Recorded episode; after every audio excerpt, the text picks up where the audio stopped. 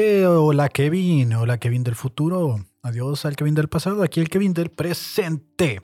Estamos de regreso en el Blogcast. Bienvenidos al episodio número 17. Hoy, hoy exactamente a las 3 de la tarde, siendo 11 de julio, lunes 11 de julio. Ya pidan un deseo. Es el día 11, el número mágico, se repiten los unos. Estamos a 11 de julio, bienvenidos. Eh, curiosamente, 11 de julio, episodio 17, siendo este el mes 7, 11, allá hay números, allá hay números. Alguien que los analice, por favor, y me diga qué significa. Bienvenidos a este blog, a este podcast tipo blog, en el que, pues, yo, Kevin Cartón, le habla al Kevin del futuro, analiza lo que hizo el Kevin del pasado y le dice adiós, ya, ya fue, y está aquí para quejarse también de lo que el algoritmo nos pone, de lo que las redes sociales hablan y de los temas que me resultan absurdos o ciertas observaciones que realizo a lo largo de la semana, o en este caso fin de semana, porque hoy es lunes. Y hoy vamos a hablar, traigo algunos temas tales como, eh, pues eh, fui después de casi un mes, fui a un show de comedia local, fui a ver nada más, no me invitaron porque pues no sé por qué no me están invitando, pero muchas gracias a todos esos que, que organizan shows y escuchan este bonito programa. Este, eh, ya volvieron por ahí algunos podcasts como una dosis de sentido común. Vamos a hablar un poquito de eso. Eh, en Se me calentó el hocico. Bueno, en qué, de qué quiere que hablemos el algoritmo. Eh, vamos a hablar de que Elon Musk se dio para atrás, ¿no? Ya no va a comprar Twitter. Vamos a ver más o menos ahí por qué ya no quiere comprar Twitter.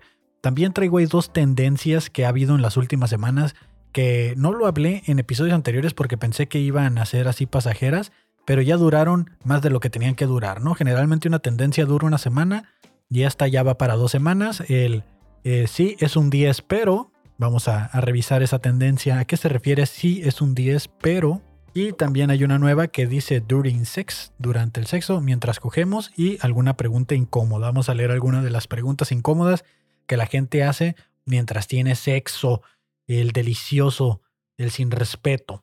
Y vamos a hablar también en, Se me calentó el hocico, traigo ahí el tema de la vasectomía. Se me calentó el hocico el fin de semana escuchando un podcast, eh, exactamente el de eh, una dosis de sentido común, porque hubo por ahí un debate donde se está diciendo que si una mujer se quiere retirar, hacer lo que sería el equivalente a la vasectomía, pero en el cuerpo femenino, se les hacen muchos estudios que a los hombres no.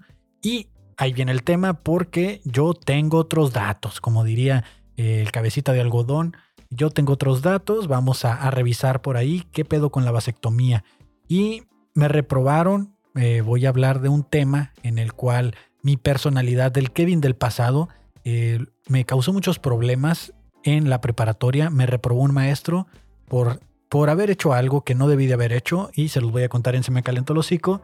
Y también, pues ya en el siguiente episodio que salga el día miércoles, pues ese día va a ser mi cumpleaños y traigo algunos detalles del por qué no me gusta festejar mi cumpleaños y por qué me es muy incómodo un cumpleaños. Entonces, esos son los temas con los que vamos a arrancar en el, esta semana, en este blogcast. Vamos a manejar el formato de la semana pasada, lunes, miércoles y viernes, para que tengan tiempo de escuchar, por ejemplo, este. Si escuchan la mitad hoy y la otra mitad el martes, pues tengan chance de, de consumirlo completo y pues para yo poder hacer un podcast más nutrido, ¿no? Que no queden tan al ahí se va y pues para darme tiempo de escribir e investigar algunos temas que me gustan y que realizo, eh, que realizo ahí como una introspección hacia mi persona y hacia lo que estoy aprendiendo. Traigo por ahí algunos proyectos, ¿no? Vamos a, vamos a arrancar de lleno ya con, con estos bonitos temas de, qué es lo que está sucediendo.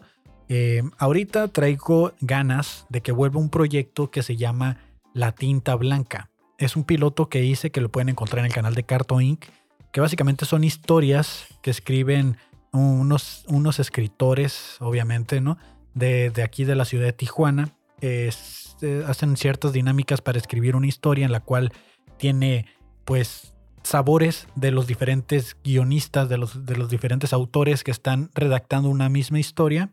Y esa historia, pues, eh, viene narrada a manera de, como de, de novela, radionovela, y yo me encargué de editar el audio, de agregarle pues sus efectos especiales y diferentes cosas, y me gustó mucho el resultado de aquella ocasión. Volví a escuchar el episodio que grabamos, el piloto que grabamos, lo volví a escuchar eh, ayer, antier, y dije, güey, ¿por qué esto no se quedó? Y y lo vamos, eh, quiero que regrese, quiero que regrese. De hecho, si me lo permiten, eh, a manera de comercial, voy a poner un, voy a poner un pequeño pedazo de ese, de ese episodio para que ustedes me digan qué opinan, ¿no? Vamos a reaccionar al episodio de La tinta blanca. Denme un segundo. Para ustedes es nada, para mí sí es un segundo. Caras nuevas y curiosas. Ok, vamos, a, vamos a escuchar. Voy a, voy a revisar si se está grabando la pista del USB. Es lo que quiero confirmar también. Permítanme tantito.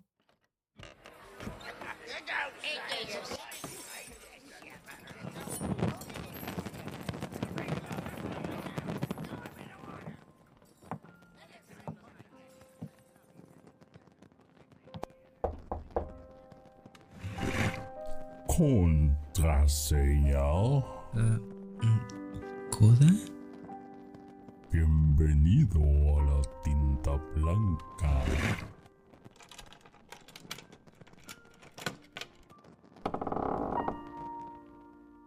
Saludos nuevos y sean bienvenidos a la sociedad de la tinta blanca.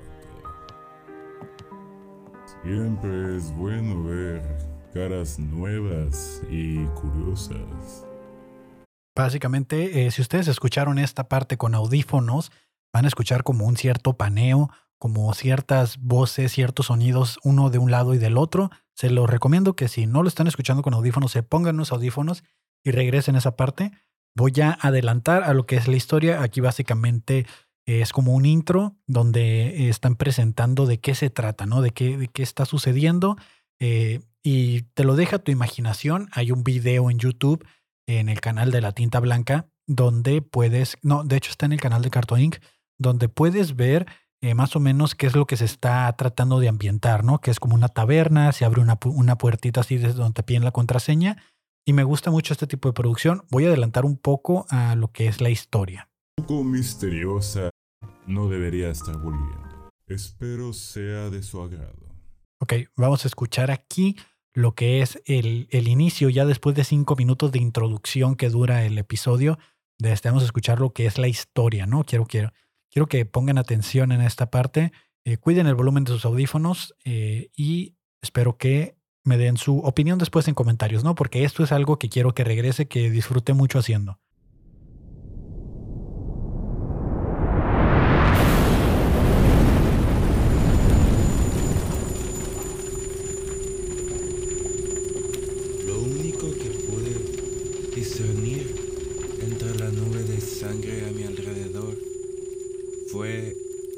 En el tiempo. Esa imagen tan corta en duración es hasta el momento lo que veo cada vez que cierro mis ojos.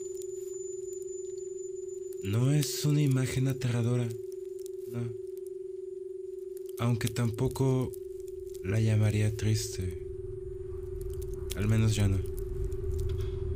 Ha pasado tanto tiempo que ya la encuentro con cariño.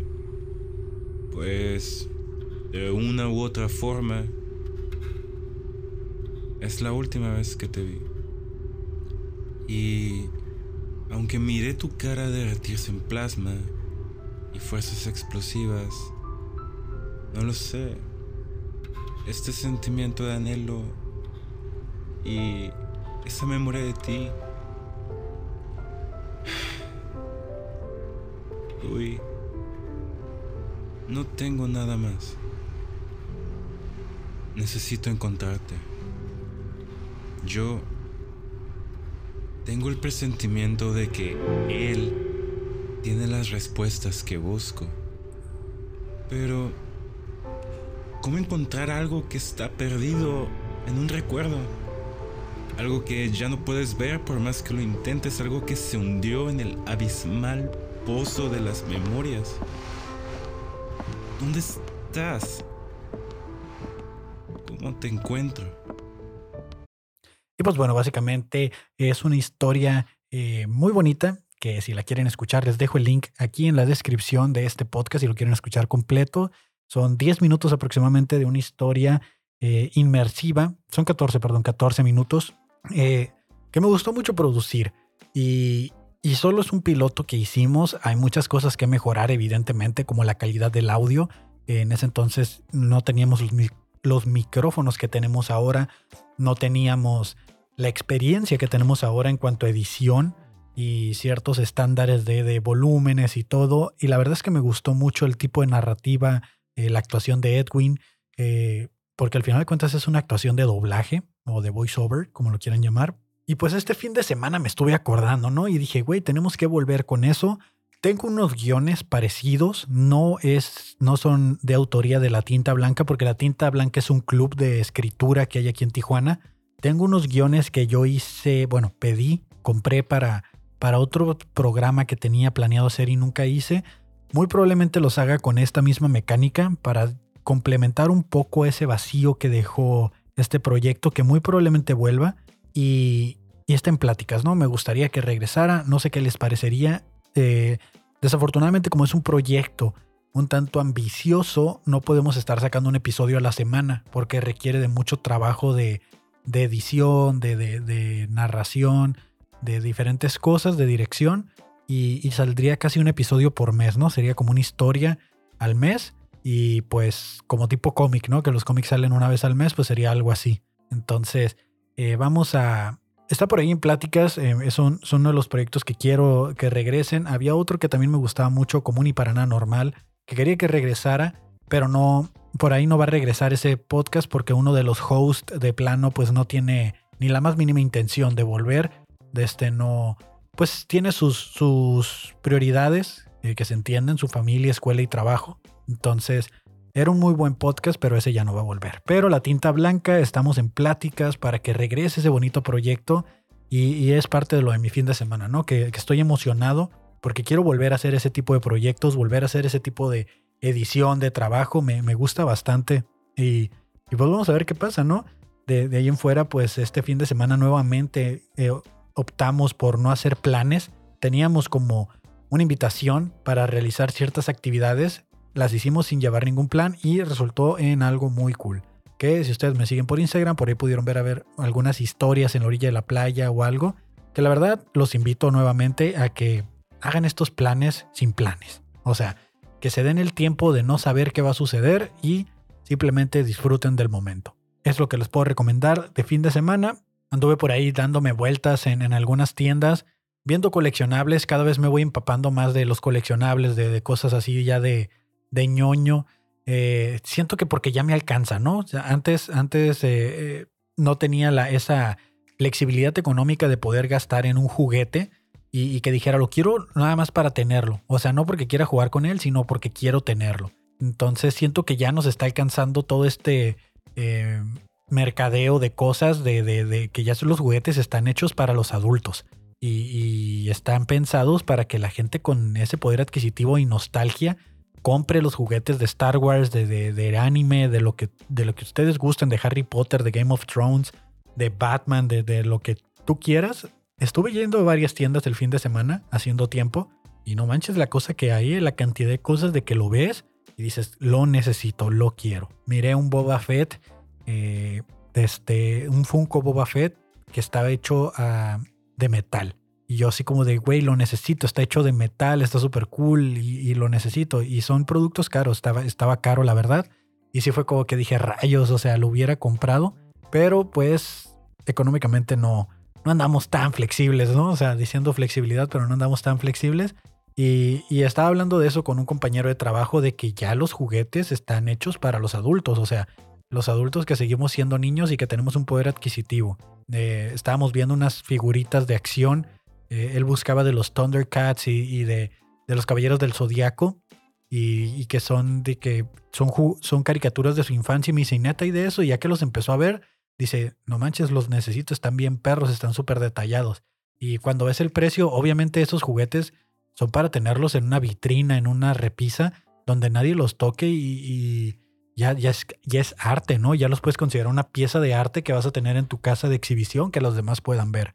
Entonces, eh, me gusta, me gusta mucho todo eso, pero es un, son unos pasatiempos bastante caros, ¿no? Bastante, pues, que sí te van a dejar en la ruina y que si tienes el privilegio, vamos a utilizar la palabra privilegio de poder comprarlos y poder gastar dinero en eso, pues no hay ningún problema y hazlo. Hazlo porque, pues la verdad, vida solo hay una, nunca sabes cuándo se te va a atravesar un cabrón en algún semáforo y pues ahí vas a quedar, ¿no? Entonces, disfruten la vida, es a lo que voy con esto, eh, tanto de no hacer planes como en, en que las figuritas de acción y lo que ustedes quieran comprar, cómprenlos. Eso o vayan y gástenselo en una botella de champaña en, en algún bar o en alguna botella de bucanas o en alguna peda. Porque ustedes se gastan dos mil, tres mil pesos en una salida, eh, comprando botellas, que apartando la mesa, que la cubeta, que no sé qué. Déjenos a los ñoños ser ñoños y gastarnos ese mismo dinero en figuritas que sí vamos a conservar y vamos a dejar en un aparador y que vamos a contemplar y que probablemente con el tiempo adquieran mayor valor porque como son coleccionables, después en el futuro alguien las va a querer, pero como ya no van a estar a la venta, pues ahí es donde está la inversión, ¿no? Esto es lo que nos diferencia a los buchones de los ñoños.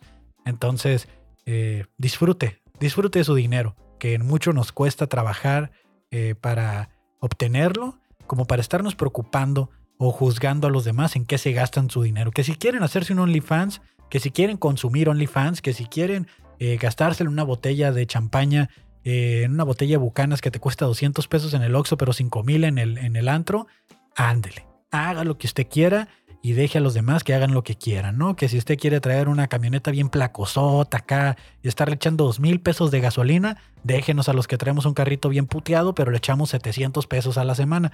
Entonces, cada quien se gasta la feria como quiere, ¿no? Porque al final de cuentas nos estamos matando literalmente por conseguir ese dinero y lo que menos podemos hacer es disfrutarlo y aprovecharlo como queremos. Entonces, hay que disfrutar más la vida, hay que disfrutar de esos pequeños momentos, durante y analizarlos después, ¿no? Durante la grabación a veces me pongo un poquito intenso.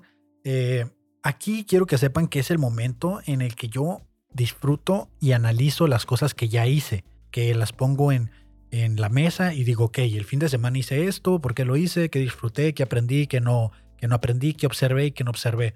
El blog es como esta catarsis que realizo. Voy a buscar la descripción de la palabra catarsis por si usted no sabe lo que es una catarsis, pero lo he escuchado que dicen, hacer stand-up es una catarsis, cantar es una catarsis, hacer una expresión de arte es una catarsis. Pues déjeme decirle que hacer este blogcast para mí es una catarsis. Y de acuerdo a la descripción, dice, liberación o eliminación de los recuerdos que alteran la mente o el equilibrio nervioso. Entre los antiguos griegos, Purificación de las pasiones del ánimo mediante las emociones que provoca la contemplación de una situación trágica. Que es básicamente lo que me la paso haciendo aquí, ¿no? Observo, analizo cómo estuvo y, dejo fluir mis emociones para que ya lo procesemos y lo dejemos ir porque tengo muy mala memoria. Entonces, esto básicamente es un diario que comparto con ustedes y, donde expreso completamente qué es lo que pienso de las cosas, cómo me siento al respecto. Y y es muy bonito, es muy bonito compartir el podcast con todos ustedes y que les esté gustando. Eh, recibo muchos mensajes, gente cercana se acerca y, me dice, güey, me encanta porque estás haciendo tú, eres tal cual. Qué bueno que les está gustando. Créanme que yo también la paso muy bien y me sirve mucho. Y, pues ahí está, ¿no? Ya saben que hay links de apoyo, están todos los links, hay un link de donación por si gustan seguir apoyando este y más contenido. Este fin de semana eh, vino Fabo ya, inició también su blogcast, el fabuloso blog también un podcast tipo blog, donde Fabo nos va a contar pues cómo es su vida, ¿no? Cómo es su privilegio, al igual que yo, y lo pueden, pueden ver otro punto de vista, porque aunque el formato puede ser parecido, la vida de cada quien es distinta y la forma de ver la vida de, él es muy distinta a la mía, le pasan cosas muy distintas a la mía, y la verdad es que estuvo muy bueno el episodio. No, creo que para cuando salga este todavía no va a estar publicado, pero va a ser en el canal del Fabuloso Show. Ahí va a salir el Fabuloso Blogcast. El Fabuloso Show tiene la sección de Dominguito de Bajón, que es el live que realizamos cada domingo. Tiene eh, miércoles de chismecito, que a veces se graba, a veces no. Y ahora va a tener, todavía no sabemos qué día, a lo mejor viernes, a lo mejor eh, martes, de eh, el fabuloso Blogcast. Entonces viene por ahí ese. También viene el Blogcast de Amistad Maldonado de Mis Amigos Show también nos va a contar desde su punto de vista, desde su vida, cómo le está tratando la semana, cómo la está, cómo está haciendo su, su algoritmo, ¿no? Cómo la está tratando el mundo. Realmente eh, estoy diciéndolo en general, no sé exactamente qué van a tratar sus podcasts porque no, no, no sé qué escritura llevan, qué guion, pero sé que van a ser como algo como lo que yo estoy haciendo, tipo blog. Entonces, para que lo vayan y lo escuchen, probablemente me escuchen ahí de fondo, ¿no? Pues para apoyarlos ahí en ciertos datos que necesitan saber o pláticas o irles contestando preguntas que tienen durante el show. Dicho esto, quiero que revisemos rápidamente qué es lo que nos dice el algoritmo, ¿no? Ya eso fue mi fin de semana. Al final olvidé mencionarlo, pero está la recomendación de la serie, película o lo que sea que haya visto este fin de semana. Eh, al final de este episodio, pues hablaremos un poco al respecto. Y tengo entendido que hice una encuesta por ahí en Instagram. Probablemente también la estemos revisando. Entonces, eh, ¿de qué quiere que hablemos? ¿De qué quiere el algoritmo que hablemos? Pues Elon Musk. Elon Musk siempre no va a comprar Twitter. Pues básicamente lo que sucede es que Elon Musk entró como en una discusión por ahí en la cual él quería comprar Twitter y eh, uno de los principales detalles o problemas que él miraba en Twitter desde hace ya tiempo era de que había muchas cuentas falsas o de tipo bot. Estas cuentas que te pueden seguir, los puedes seguir, te pueden tuitear, te pueden hacer diferentes cosas, que muchas veces son cuentas automatizadas que cuentan con alguna especie de respaldo de alguien que las programó, pero hay muchas cuentas falsas que apoyan fake news, que por ejemplo si quieren volver viral algo, eh, de este, pues eh, si es del gobierno, eh, los gobiernos tienen estas facciones de, cuentas de bots, de cuentas falsas, donde se van a hacer un montón de retweets, un montón de likes o de comentarios para que se vuelvan trending y los usuarios reales volteen a ver esto que se está volviendo tendencia y de esa manera van creando las tendencias y creo que uno de los principales problemas que él miraba era esto, ¿no? De que Twitter tenía que tener una manera de combatirlos y de, eliminar esas cuentas falsas de bots que, ocasionen tantos problemas. Y eh, Twitter al no poder resolver y al estar negando información a Elon Musk, pues él decide retirar la oferta de 44 eh, mil millones de dólares aproximadamente. Eh, de 44 millones de dólares para comprar Twitter. Y pues al parecer ahí se va a meter como en un pedillo legal que según Twitter ahora lo va a demandar porque tiene que terminar la compra por haber hecho tanto barullo. Y pues Elon Musk salió también a burlarse de que no pueden hacer eso y que él también tiene como ciertas cosas ahí de detalles con respecto a toda la cuenta, a todo lo que pasa con Twitter, ¿no? Entonces ya Elon Musk siempre no es dueño de Twitter, todos caímos en la trampa, spoiler alert, no sucedió pues ni modo, ¿no? Eso era lo que todos pensábamos de que íbamos a tener nuevo dueño de Twitter y pues resulta que no, que no va a suceder. Y menos mal, ¿no? Menos mal.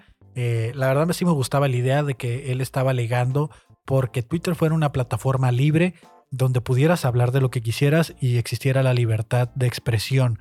Pero para que pudieras tener esta libertad de expresión tenía que haber un control también sobre los bots y sobre otros sobre otras cosas que suceden también en Twitter como eh, Twitter es una plataforma que permite desnudos, pornografía, permite. Entonces, eh, sí hay cuentas que se suspenden y todo, que sí las van eliminando, pero eh, es más común de lo que parece. De hecho, de repente tengo seguidores yo que le dan like a, como, no sé si no se dan cuenta, a páginas o fotos de, de pornografía y te sale ahí que a Juanito le gustó tal cosa, ¿no? Y te sale ahí la imagen y a veces dices tú como, oye, ¿qué pedo, no? Me ha tocado eliminar gente pues porque desafortunadamente, como es Twitter, y en Twitter sí te aparece directamente lo que una persona le da like o lo que una persona le da retweet, te aparece.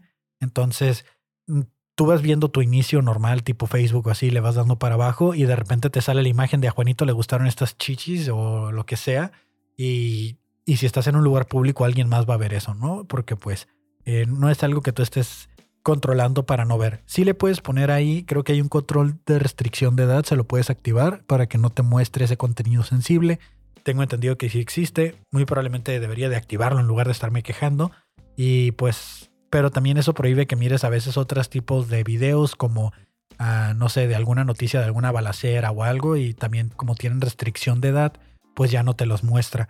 Entonces hay como ciertas cosas, ¿no? Pero el problema principal por el que Elon se está dando para atrás pues es porque ya no quiere Twitter por tanta cuenta falsa y tanto bot que existe.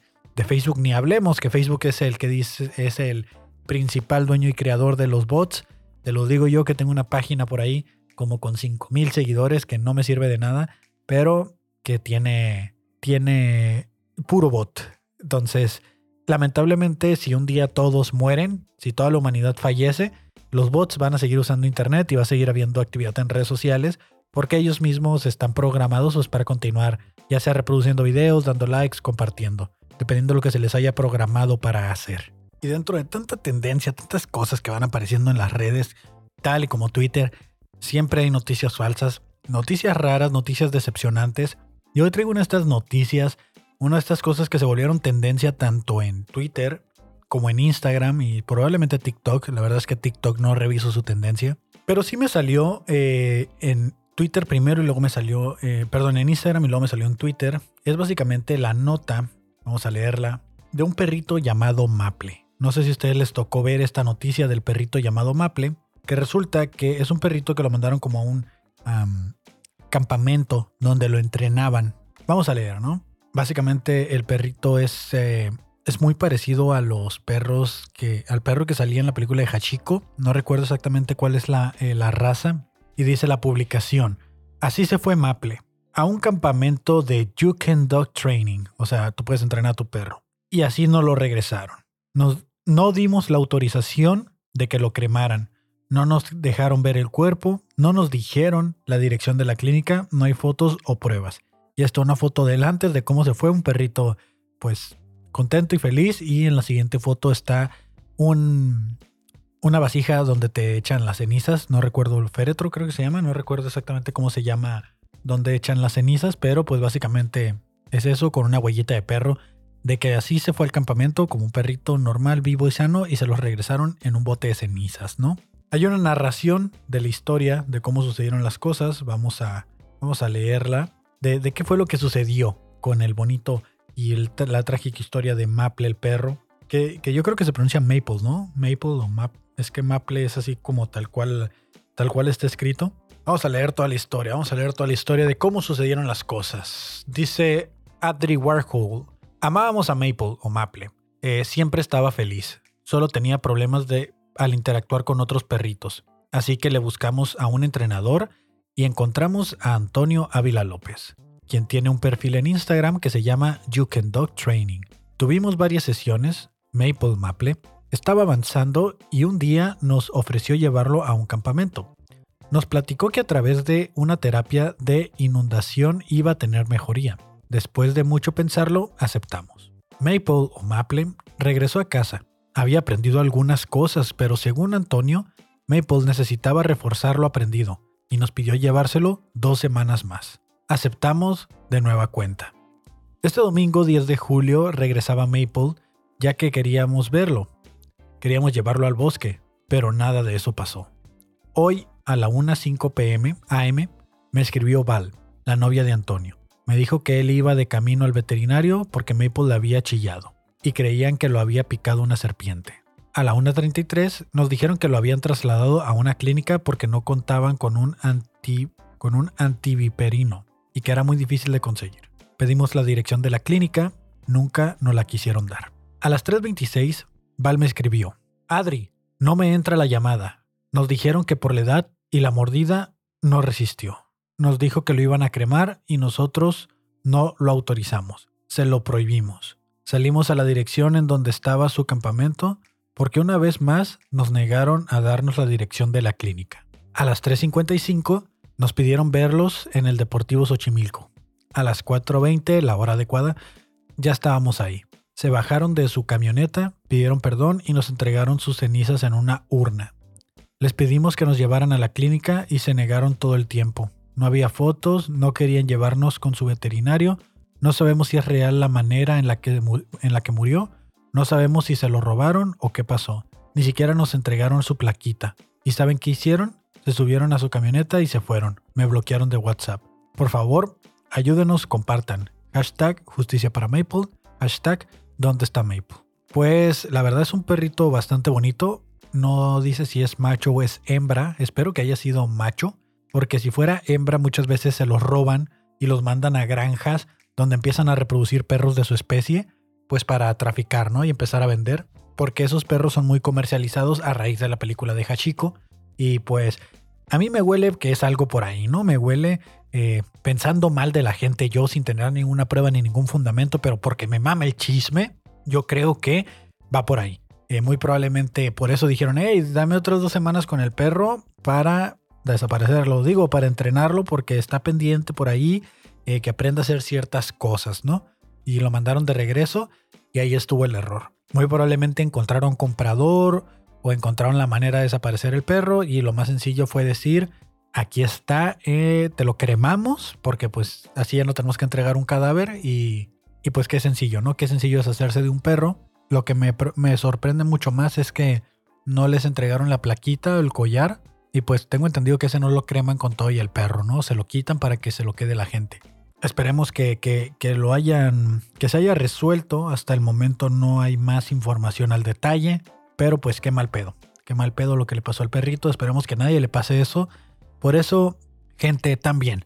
Si van a tener un perro, háganse responsable de él. No lo manden a un lugar de entrenamientos, entrenenlo ustedes. O sea, si no tienen el tiempo de hacerlo, pues mira, se atienen a este tipo de cosas que no deberían de suceder, pero de nuevo, está el riesgo. No sabes cómo van a tratar al perro, al final de cuentas es, es un miembro de tu familia.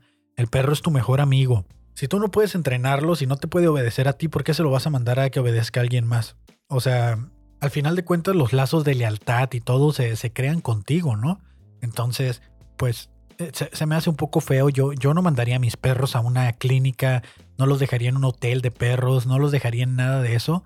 Eh, siempre los dejo en casa y si los dejo encargados, pues a alguien le doy las llaves para que vaya a casa. Porque al final de cuentas el perro tiene que sentirse que está en un lugar seguro. Porque luego se ponen tristes, dejan de comer y eso les hace daño. O sea, ellos, ellos no son, no tienen esta inteligencia que nosotros tenemos para estarlos llevando y que tengan esta vida como la tendríamos nosotros cuando dejas encargado un hijo o lo mandas de campamento, ¿no? Que, que un humano lo puede procesar y puede entender que estás pasando por algo y, que por eso el perro o por eso no te están dejando en tu casa o lo que quieras, ¿no? Entonces, eh, se me hace bastante, pues, desconsiderado, ¿no? De estar llevando perros a ese tipo de lugares.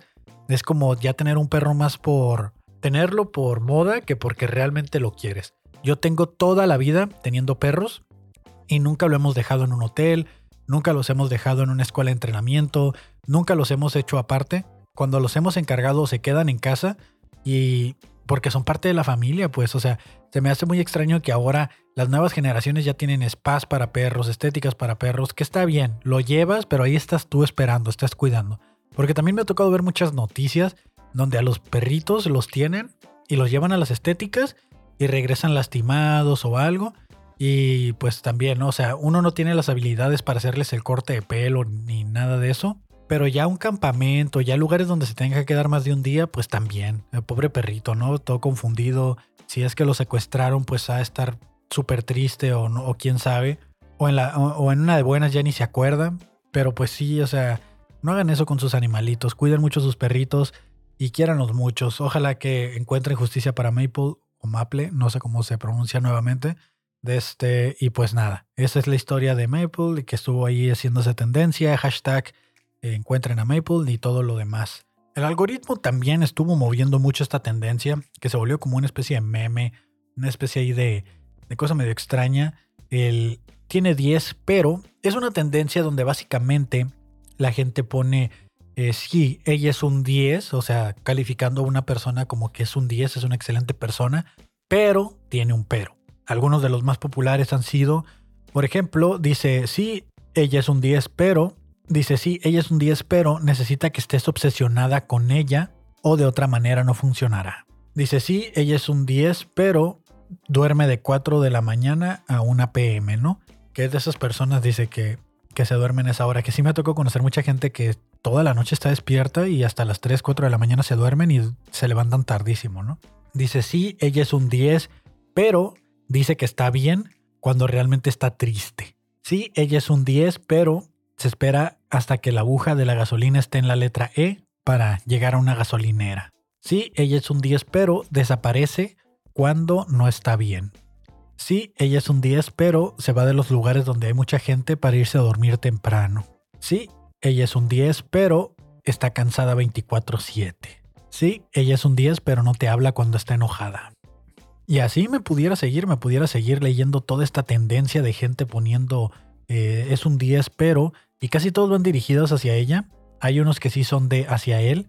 Por ejemplo, este que dice, sí, él es un 10, pero te llama jefa en señal de respeto, ¿no? Está traducido del inglés al español, entonces disculpen ahí, ¿no?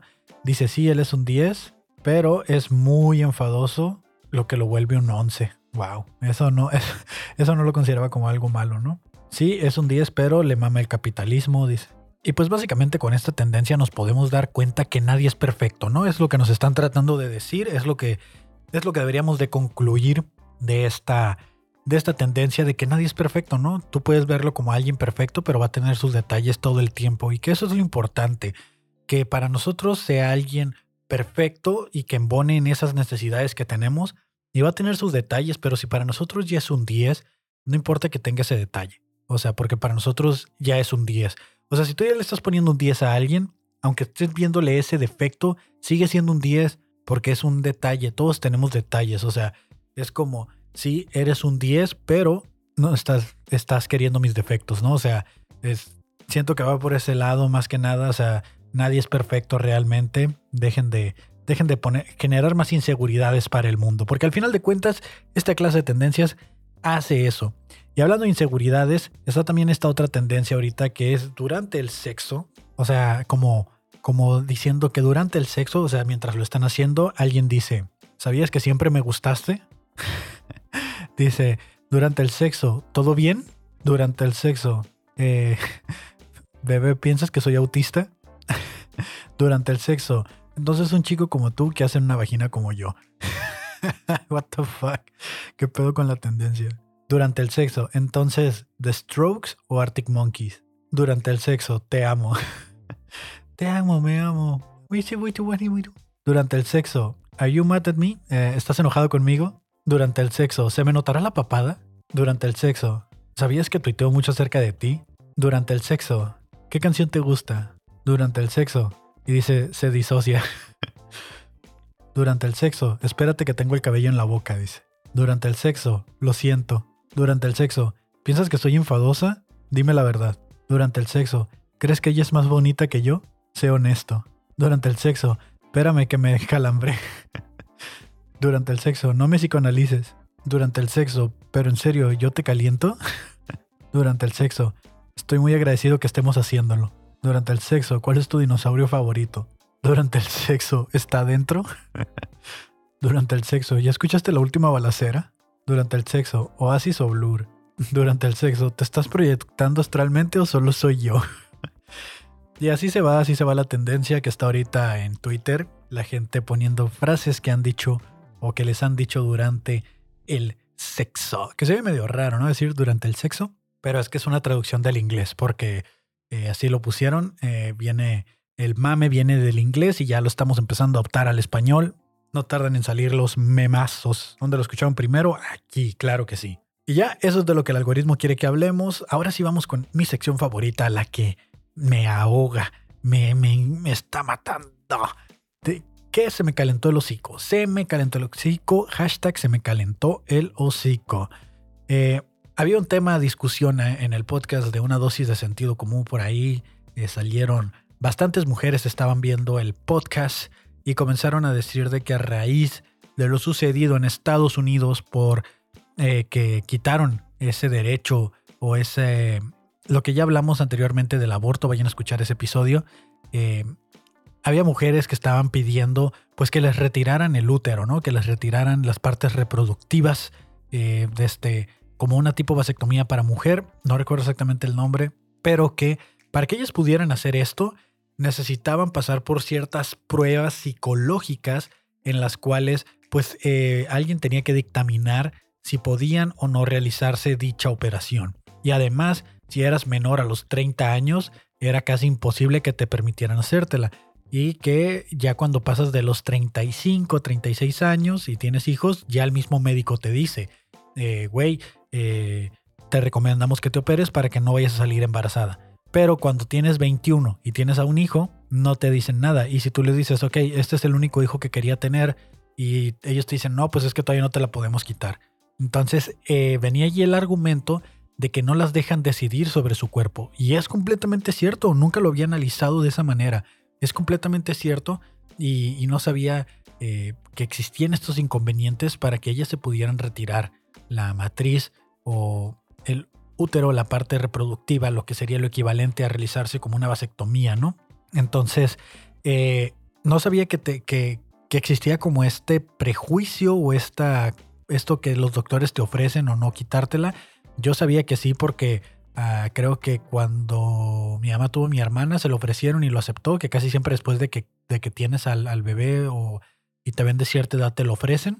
Pero es de nuevo, ¿me estás dejando no me estás dejando decidir sobre mi cuerpo? ¿Por qué tengo que llegar a un límite de edad? ¿Por qué tengo que cumplir con cierto requisito psicológico? El argumento que se ponía sobre la mesa de, la parte psicológica eh, no es para ver si estás loca, es para principalmente para que llegues a, un, a una conclusión si realmente quieres hacerlo, o sea, que, que indagues o que hagas una introspección de si realmente quieres hacerlo, y dos, pues porque el proceso hormonal por el que vas a cambiar, los cambios que pueden realizarte, este, necesitan saber si vas a tener esa fortaleza mental, pues para poder enfrentar esos cambios. Que yo recuerdo que cuando mi mamá se la quería, se la iban a quitar, le, advirtieron eso, de que ella se la tenían que quitar porque tenía quistes y le dijeron de que iba a pasar por un, proceso hormonal muy fuerte. Y dice mi mamá, me dijeron que me iba a quedar loca. Dice que así le dijeron, ¿no? Entonces, eh, pues no, no se quedó loca pero sí tuvo muchos cambios hormonales de ánimos y, de, pues tanto depresiones y así, ¿no? Entonces decían que porque para los hombres es tan sencillo que ellos se hagan la vasectomía o no se la hagan, porque para ellos es nomás, ah, pues me la voy a hacer o no me la voy a hacer. Entonces, eh, aquí es lo que yo quiero aclarar. En México, no estoy hablando ya de Estados Unidos, siento que por ahí a lo mejor el debate ya no tendría mucho sentido porque el debate era con Estados Unidos, no con México. En México, hace un tiempo un amigo se quiso hacer la vasectomía, exactamente a los 23 años, 24 años de su edad. Se la quiso hacer, él no había tenido hijos ni nada, pero él no quería tener hijos. En sus planes no estaban tener hijos. Entonces cuando fue a hacérsela, le, lo mandaron a hacerse un examen psicológico, tal cual como el que se están quejando para la mujer, y eh, el argumento por el cual no lo dejaron hacerse la vasectomía fue porque le dijeron que pues como eh, estaba muy joven, eh, aún tenía pues bastante vida por delante, además que era un profesionista, tenía un título, pues él sí tenía como los recursos y las demás maneras pues para reproducirse y que por, por ley le estaban pidiendo que este, tuviera por lo menos un hijo para poderle realizar la vasectomía, que revisando los requisitos de qué se necesita para hacerse la vasectomía, pues ninguno de estos es real, ¿no? O sea, lo único que te piden según la, eh, en Internet, según eh, la Secretaría eh, de Salud, el IMSS, dice que los requisitos son mayor de edad, ser mayor de edad,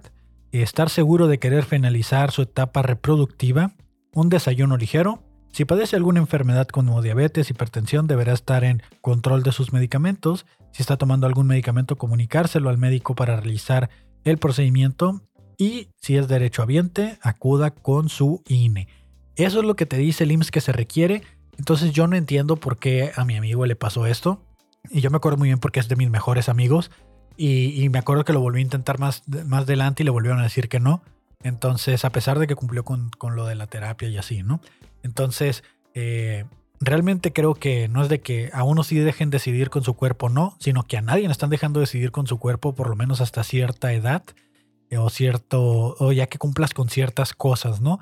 Eh, por ejemplo, eh, la gente que ya tuvo dos hijos ya los dejan hacerse lo que quieran y hasta se los recomiendan, ¿no? O la parte que, que pues es, es, parte de quién decide realmente por tu cuerpo, qué tan libre eres de decidirlo, ¿no? ¿Qué tal y alguien a sus 18 años dice, no, no quiero, no quiero, no quiero, háganmelo? Eh, ¿qué, ¿Por qué lo tendríamos que detener, no? O sea, ya creo que si abrimos el panorama, no simplemente no nos están dejando decidir sobre el aborto, sino que tampoco nos están dejando decidir sobre otras operaciones de este estilo que detengan la cadena reproductiva, que detengan nuestra etapa reproductiva. Creo que hay algo ahí que no estamos viendo y deberíamos de comenzar a prestarle atención. Eh, creo que es parejo, no, no miro la ventaja de un lado o del otro, eh, pero miro las desventajas de ambos lados, ¿no? Entonces, no nomás ahí para que lo consideren, lo tengan en cuenta, de que eh, incluso el argumento de que la vasectomía de este, al hombre sí se le permite y a la mujer no, eh, o el equivalente a vasectomía en la mujer, pues creo que el argumento también ahí se tiene que empezar a revisar un poco porque a los hombres tampoco. A los hombres tampoco se les está permitiendo decidir sobre su cuerpo. Y el problema se está escalando y va hacia arriba. O sea, la élite o lo que tú quieras, ya poniéndonos conspiranoicos, eh, las leyes que están formadas, hay que empezar a revisarlas y hay que empezar a acomodarlas para que cada quien pueda hacerlo. Y a lo mejor empezar a desarrollar tratamientos y todos, tanto psicológicos como físicos, para realizar ese tipo de operaciones tanto en hombres como mujeres. Que les voy a dejar el dato de cuándo es el día de la vasectomía en México, cuando se hacen las campañas de vasectomía sin bisturí, 99% eh, efectivas, eh, se realizan a partir del mes de noviembre aproximadamente el año pasado fueron el 19, del 16 al 28 de noviembre. Entonces más o menos consideren esas fechas porque eh, el Día Mundial de la Vasectomía es el 19 de noviembre. Entonces ahí está el dato por si alguien de ustedes desea realizarse la vasectomía, pues en, noviembre se ponen de manera gratuita en lo que es el IMSS de este, y pues es sin bisturí. Solo te van a realizar una pequeña inyección donde te van a tapar los eh, conductos por donde corre el esperma. Ahí está el dato. Eh, lo puse en se me calentó el hocico porque sí fue como que, ok, ok, ok, vamos a aclarar este pedo, vamos a revisar exactamente qué está sucediendo. Que sí, para el hombre debe ser mucho más sencillo que para la mujer, estoy de acuerdo que sí lo debe de ser porque el sistema actualmente impulsa a que todo para los hombres sea más sencillo que para la mujer, pero, pero la parte esta de que el análisis psicológico, que la edad, que, que, los cambios hormonales, que, que, si tienes un título, que si no lo tienes, ahí creo que a todos nos está atorando de la misma manera. Entonces, vamos a pasar al siguiente tema. Vamos a pasar al siguiente tema. Ya para finalizar, porque eh, ya me estoy yendo a largo, voy a dejar la, la historia de por qué me reprobaron, lo voy a dejar para el siguiente episodio. Ahorita vamos a hablar de por qué no me gusta festejar mi cumpleaños. No me gusta festejar mi cumpleaños. Eh, todo se remonta a...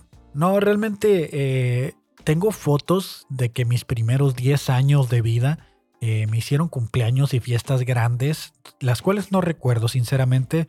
No les voy a mentir, no recuerdo mi última fiesta de cumpleaños. Tengo vagos recuerdos por las fotos que he visto.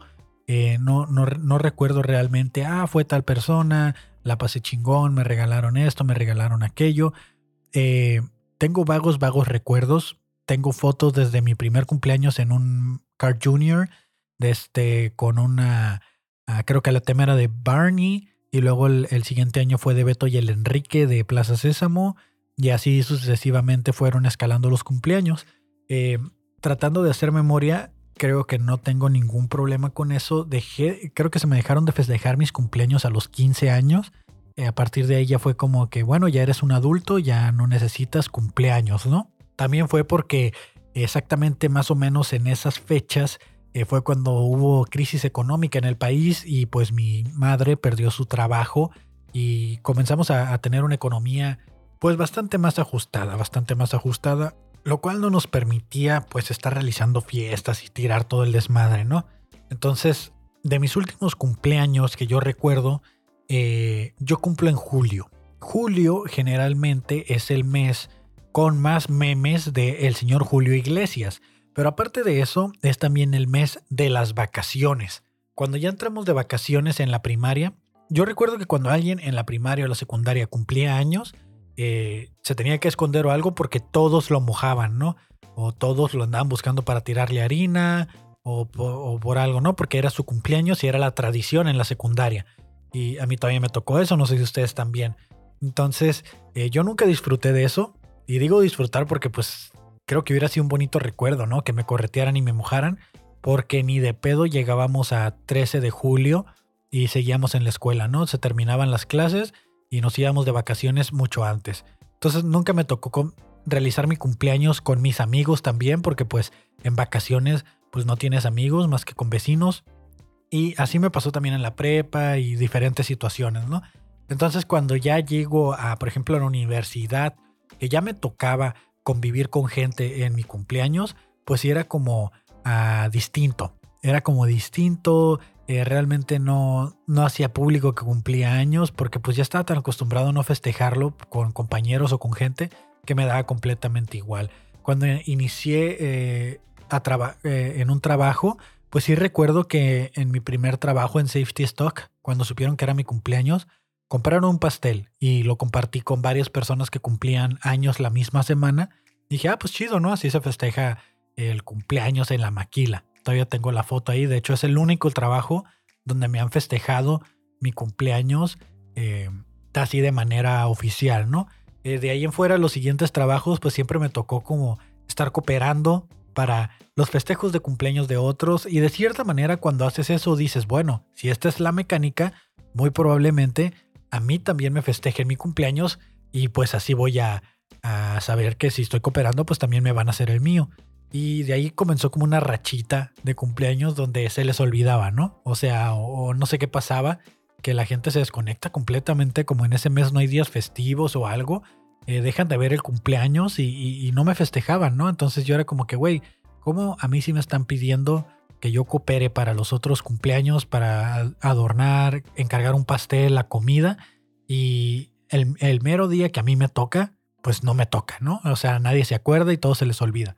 Entonces, de ahí comenzó como una rachita así, así, así, así. Llegué a Bass Houston en otra empresa que trabajé. Y ahí recuerdo que cuando fue mi cumpleaños, yo organizaba casi, los cumplea- casi todos los cumpleaños de los demás. Porque dije, no me la van a volver a aplicar. Aquí se tiene que festejar mi cumpleaños. Y recuerdo que unas semanas antes cumplió años una ingeniera y le compramos tres pasteles, ¿no? Así de pum, tres pasteles, los que te gustan, los tres aquí están, vámonos. Yo puse de mi bolsa y todo. Y dije yo, no, me la rifé tanto que en mi cumpleaños, puta, cinco pasteles, ¿no? Ya como condina esto, vas dando y te lo regresan al final. Dije, cinco pasteles me van a tocar porque ya todos, o sea, yo organicé ya bastantes cumpleaños y junté dinero y yo iba por los pasteles al Costco y me va a tocar, ¿no?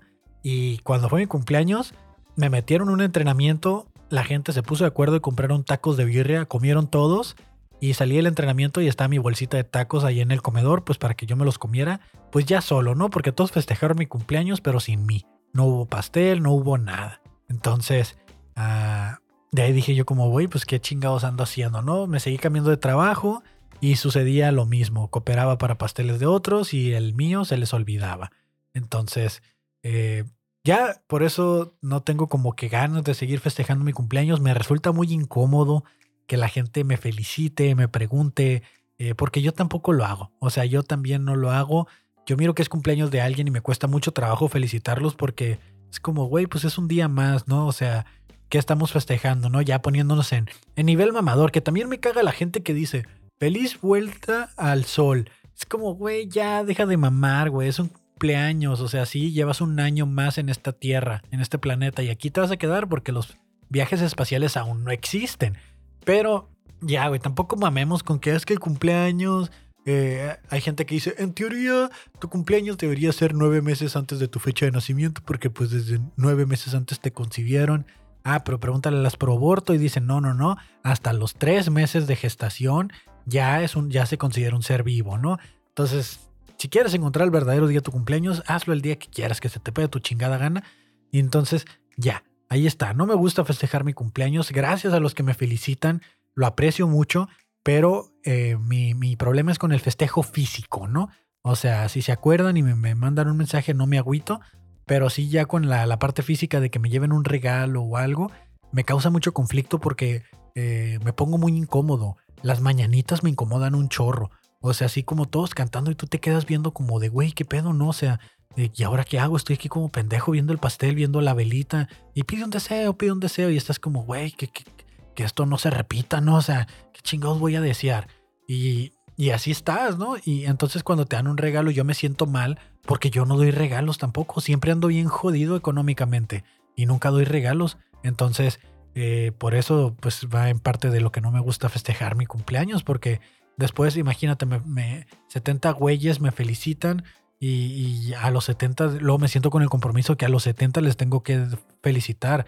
Y si de esos 70 me dieron un regalo, yo tengo que dar 70 regalos después y económicamente hablando, pues si fueran de a 100 pesos son 7 mil pesos, ¿no? O sea, sí, 10 por 7, sí, sí, sí, son 7 mil, sí, ingeniería, ¿no? Y pues, o sea, empiezo a hacerme como todo este conflicto en mi cabeza y, y, y, pues no me da, ¿no? Luego me siento bastante mal. En Navidad me pasa lo mismo. eh, no doy regalos de Navidad porque me, creo que todo va más a los regalos que, que al festejo en sí, ¿no? Entonces, eh, muchas gracias. Eh, le mando un saludo a Cristín Favo, que, que, a mi mamá, a mi hermana, obviamente, que ya me dieron algunos regalos de adelantado, que todavía no es mi cumpleaños, pero ya me regalaron por ahí algunas cosas.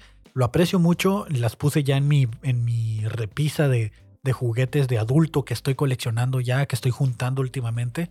Eh, muchas gracias por esos bonitos detalles. De nuevo, yo no sé ni cuándo cumpleaños el Favo, no sé cuándo cumpleaños Cristín. De mi, de mi mamá y mi hermana sí sé.